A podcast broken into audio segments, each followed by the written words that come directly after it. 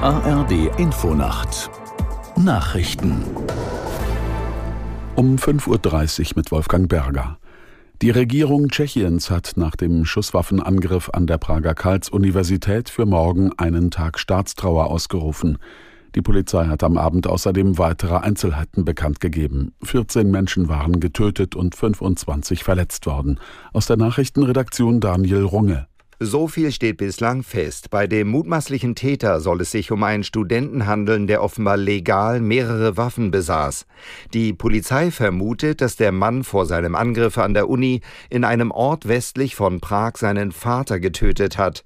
Dann soll er sich auf den Weg in die tschechische Hauptstadt gemacht haben. An der Uni fielen dann die tödlichen Schüsse. Anschließend nahm sich der Täter offenbar das Leben. Einen terroristischen Hintergrund der Tat schließt die Polizei zum jetzigen Zeitpunkt aus.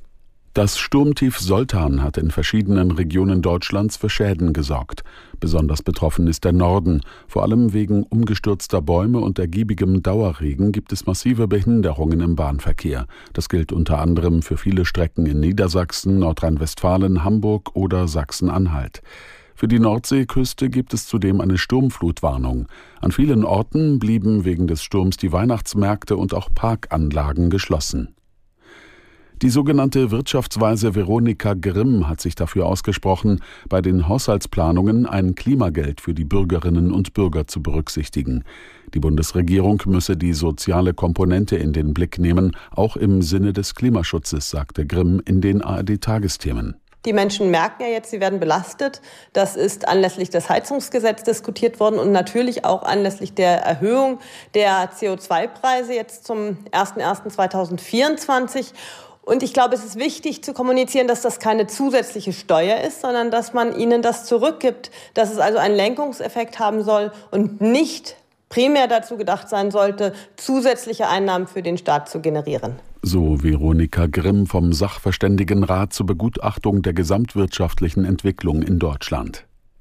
In der ukrainischen Hauptstadt Kiew hat es erneut russische Drohnenangriffe gegeben.